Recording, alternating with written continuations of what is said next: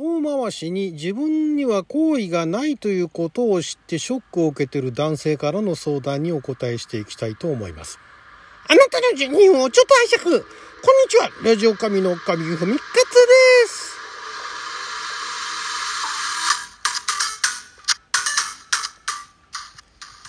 今日は2022年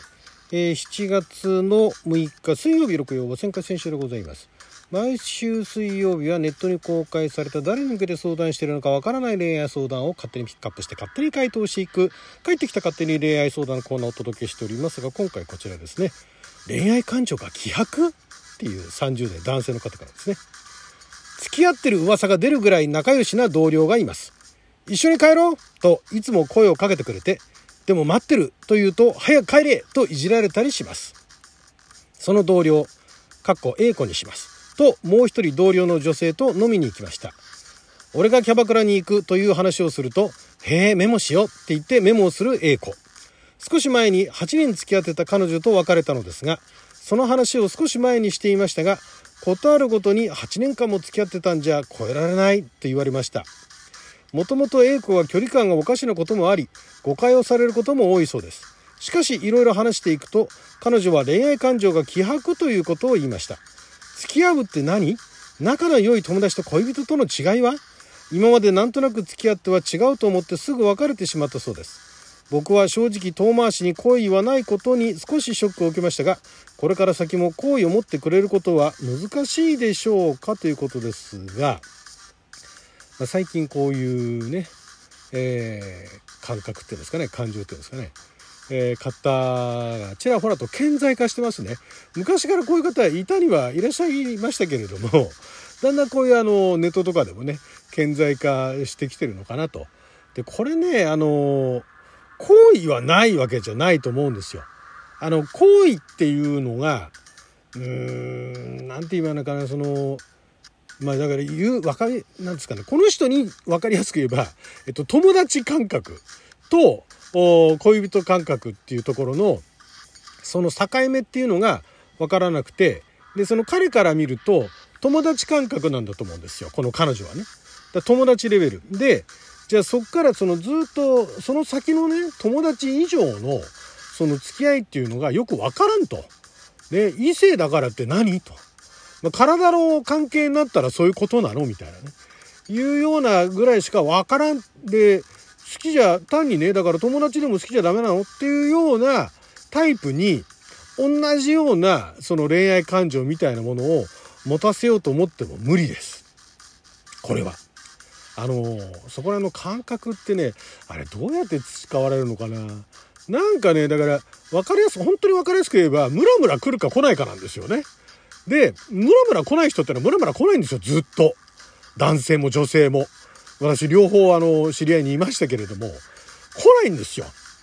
いやこれがね例えば20代の頃いやそういうのに興味ないんだっつってやることやってんじゃんみたいなね言うんだったらまああのそれはその時のねあのなんか見るところ間違えたなと思うんですけどもう何年も経って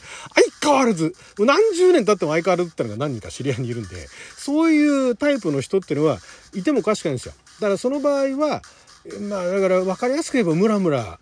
あの来ないんですよね。英語で言えばホーニーって言いますけども。そういう何ていうんですかね浴場いわゆる下半身の浴場みたいなものが湧かないと。なまあそれってね結構大きなところあると思うんですよ。恋愛感情ってなんだかんだ言ってまあピュアなね恋愛感情とかも言いますけども結局行き着く先はそういう肉体関係なわけじゃないですか。その肉体関係を交わしたいか交わしたくないか。いやまあそれあれですよ。男女別関係なくそのすごい崇高なねなんですかソウルメイトじゃないですけどもそういう体の関係がなくてもお互いのことをすごい信頼してお互いがねお互いにとって必要であると。いう人たちもいますよ。いますけれどもまあそれはね、まあ、そういう人に出会えたらいいよねっていう運がいいよねっていう感じですけれども基本はまああのムラムラ来るか来ないかっていうところがその恋愛感情って言われるものになるわけですね。で恋愛感情が希薄って彼女を言ってるのは言うなれば彼女にとっては性欲っていったものはあんまりないわけですよね。性欲がないとは言わないけどもじゃあ他者と絡んで、ね、そういう行為をするっていったことに対して本人はあまりなんかそれは自分の中ではそんな重要なことではないっていう。なんかみんなで楽しくワイワイやりゃいいじゃんっていうね、面白い話してりゃいいじゃんっていうね、で、一緒に生活してね、えー、困ったことがあったら助け合えばいいじゃんっていう感じだと思うんですよね。だから、あのー、友達の距離感だと思いますよ、これ。で、8年間付き合ってたんじゃ超えられないっていうのが、まあ、相手のことが好きで、で、彼女になりたくて、でも、その8年付き合ってたんだったら超えられないっていうのは、それだとしたらすっごい分かりやすいね、あのー、あからさまな、なんていうんですかね、まあ、遠回しに告白してるようなもんですけれども、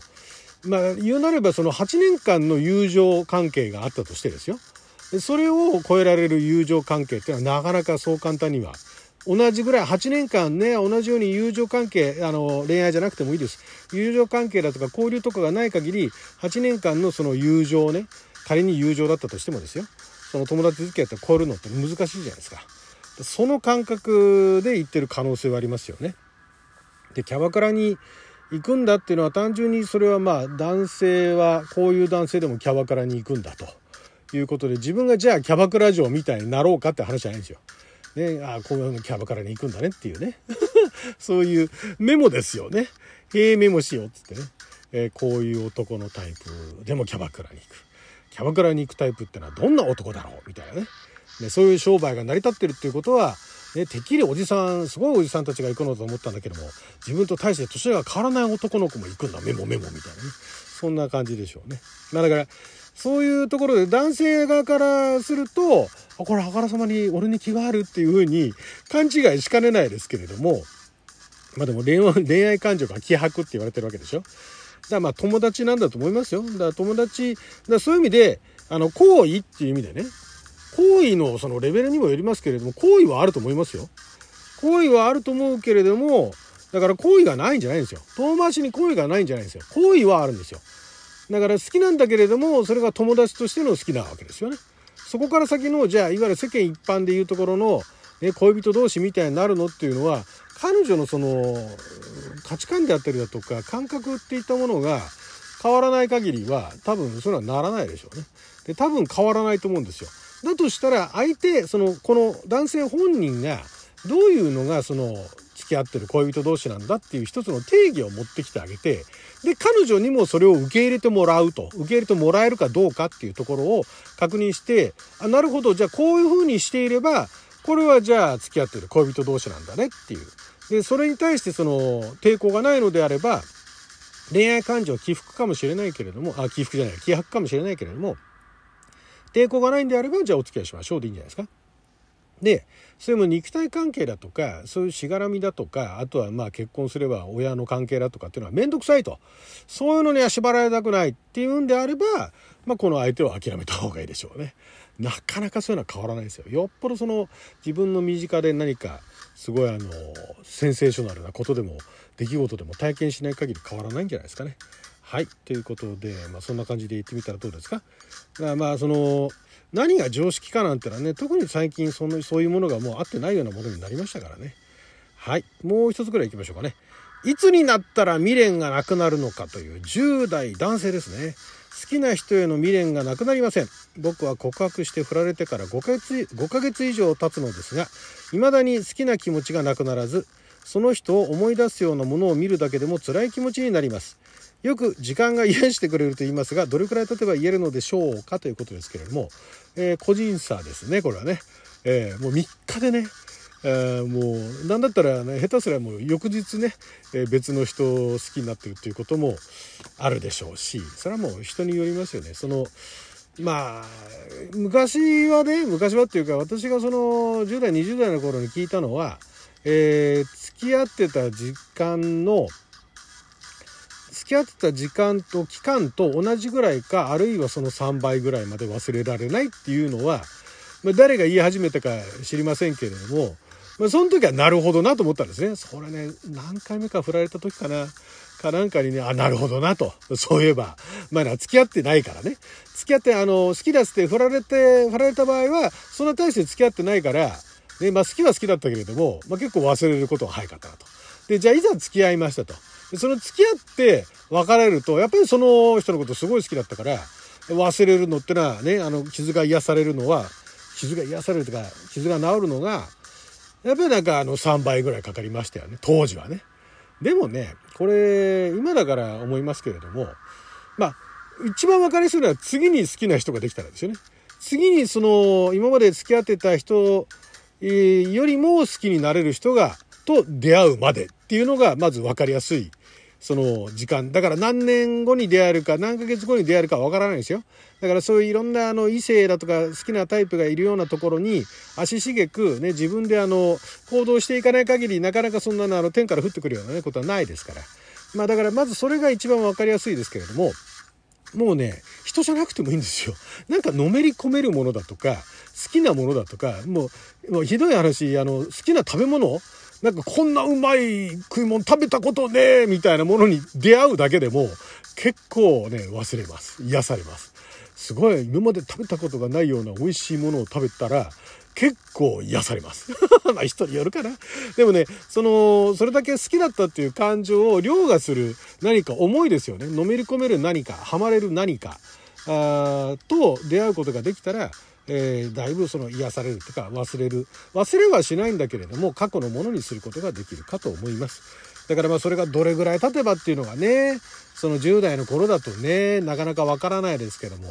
まあでも今いろんなものがね情報も含めてね周りにあるからなんか新しいものに出会うきっかけっていうのはあるんじゃないですかネットサーフするもよしいろんなところにね顔出すもよし別にあの知り合いの集まるところだけじゃなくて人が集まるところだとかいろんなお店だとか本屋さんだとかね、ゲームセンターだとか、まあ、スーパーでもいいです。そんなところに行っていろんなものをね、あの、えー、日常の周りの景色っていうのを改めて見回してみるのもいいんじゃないですか。